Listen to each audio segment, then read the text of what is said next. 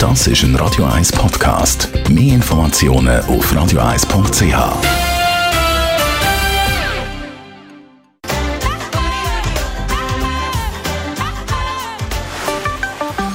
Der Finanzratgeber auf Radio 1 wird Ihnen präsentiert von der UBS.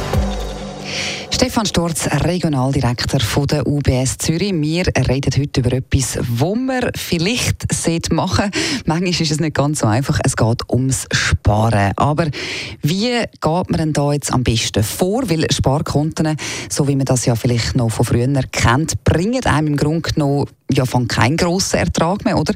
Wie sollte man es denn sonst machen? Eine Herausforderung ist sicher das tiefe Zinsniveau. Mhm. Also für Spargeld kommt man heute nicht so viel über. Aber ich meine, vor fünf Jahren ist das anders gewesen, vielleicht ist das in fünf Jahren auch wieder anders. Und wegen dem kann man sich selber ja gleich überlegen, je nachdem, wie man lebt, ob es nicht gut wäre, wenn man noch ein bisschen Notgrosch auf der Seite mhm. hätte oder vielleicht schöner formuliert, wenn man irgendein Ziel hat, das man sich irgendwann mal erfüllen möchte, wie eine Wohnung oder eine tolle Reise oder ja. sonst etwas, dass man vielleicht auf das spart. Auch wenn es heute nicht wahnsinnig viel Zinsen gibt.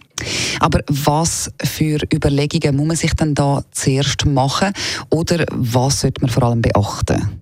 Ich würde sagen, es gibt vier Sachen, die man anschauen kann. Mhm. Das eine ist, äh, dass man sich nicht zu stark ablenken lässt von Schnäppchen. Also sprich, dass man wirklich äh, das langsam angeht. Ähm, oft ist auch die Erwartung von einer höheren Rendite mit hohen Risiken verbunden. Und wenn mhm. ich das Geld ja möchte sparen dann macht es schon Sinn, dass das auch noch da ist. Ja. Das Zweite ist so ein bisschen das Bewusstsein für seine Bedürfnisse. Das orientiert sich mehr am Konsum. Also, brauche ich jetzt das wirklich? Muss ich das unbedingt haben? Wenn ich etwas kaufe, wie lange habe ich dann Freude an dem?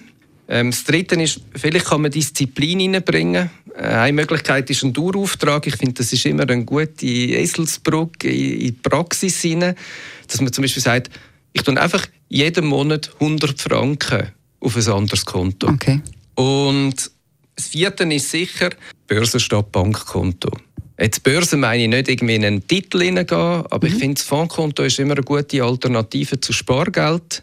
Gerade dann, wenn man mittel- und langfristige Anlageziele hat. Wunderbare Tipps. Vielen herzlichen Dank für die Infos. Stefan Storz, Regionaldirektor von der UBS Zürich. Sie können natürlich wie immer die Infos alle nochmal in Ruhe anhören als Podcast, das auf radio1.ch. Das ist ein Radio 1 Podcast. Mehr Informationen auf radio1.ch.